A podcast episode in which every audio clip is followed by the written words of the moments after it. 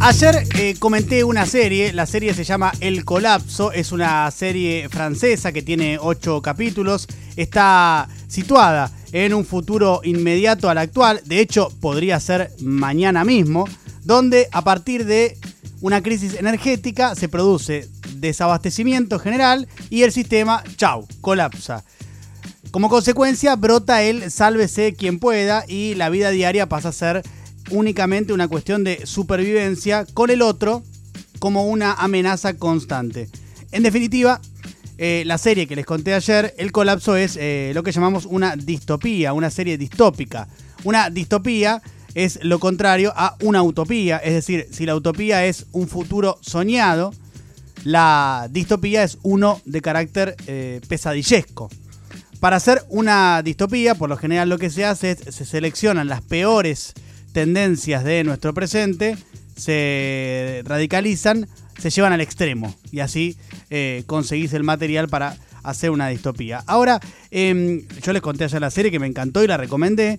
Eh, y, lo que me pregunté después de recomendarla es, che, pero ¿por qué eh, me gustan tanto las distopías? Y después, ¿por qué nos fascinan tanto?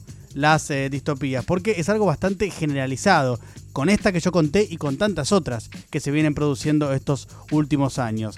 La verdad que no tengo una respuesta exacta a esa pregunta, eh, tampoco creo que la haya, pero sí me parece que hay un signo de eh, nuestros tiempos ahí, esto de que nos gusten tanto las distopías. Cuando hablo de signo de nuestros tiempos me refiero a, a lo que hemos vivido, que es el triunfo abrumador del eh, neoliberalismo a escala planetaria eh, sobre cualquier otra opción de vida eh, política, económica y también cultural. Creo que nos fascinan las distopías porque solo vemos o solemos ver en el futuro un mundo peor al actual. Es como un morbo que tenemos.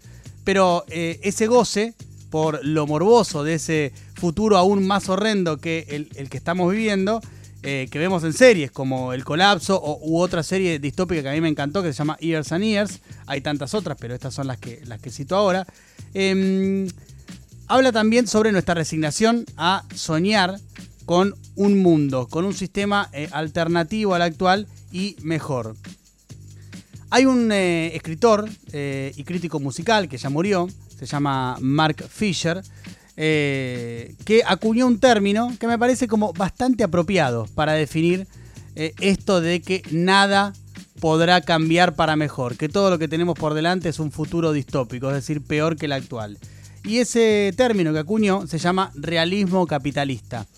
Em, para Fisher, para este, para este escritor y pensador, el realismo capitalista no es la realidad, si es que existe algo llamado realidad, sino eh, una construcción política y cultural que se ha transformado en una creencia.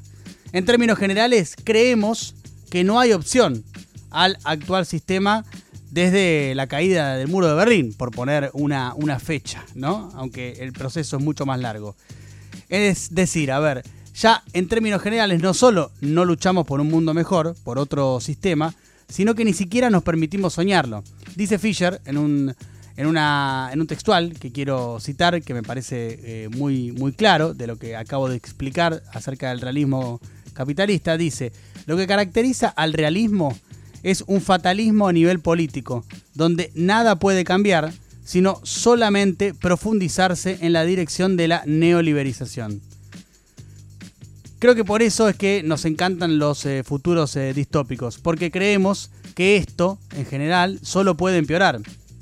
¿Y qué pasa cuando pensamos eso? Si no hay nada que hacer, bueno, yo qué sé, entretengámonos con una serie que nos viene a reafirmar lo que ya pensábamos, que todo va a ser peor. Claro que existe la posibilidad de que efectivamente todo empeore. Eh, el actual sistema aceleró los procesos y estamos enfrentando una desigualdad sin precedentes, democracias cada vez más débiles en distintos puntos del planeta y además lidiando con una catástrofe ambiental que ya llegó, no es que está por llegar, ya llegó. Pero esto de que todo se puede ir bien a la mierda es tan cierto como que permitirnos soñar con un mundo mejor, con un sistema más solidario, más empático que el actual, es el primer paso para que esas tendencias que estamos viendo en el planeta no se profundicen. Porque de hecho, si eso efectivamente pasara, no veríamos una distopía en la tele, sino que directamente la viviríamos.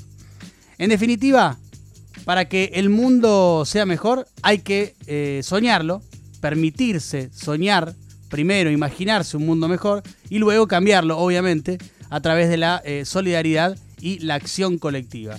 Em, podrán decir que soy un soñador, pero de seguro que no soy el único.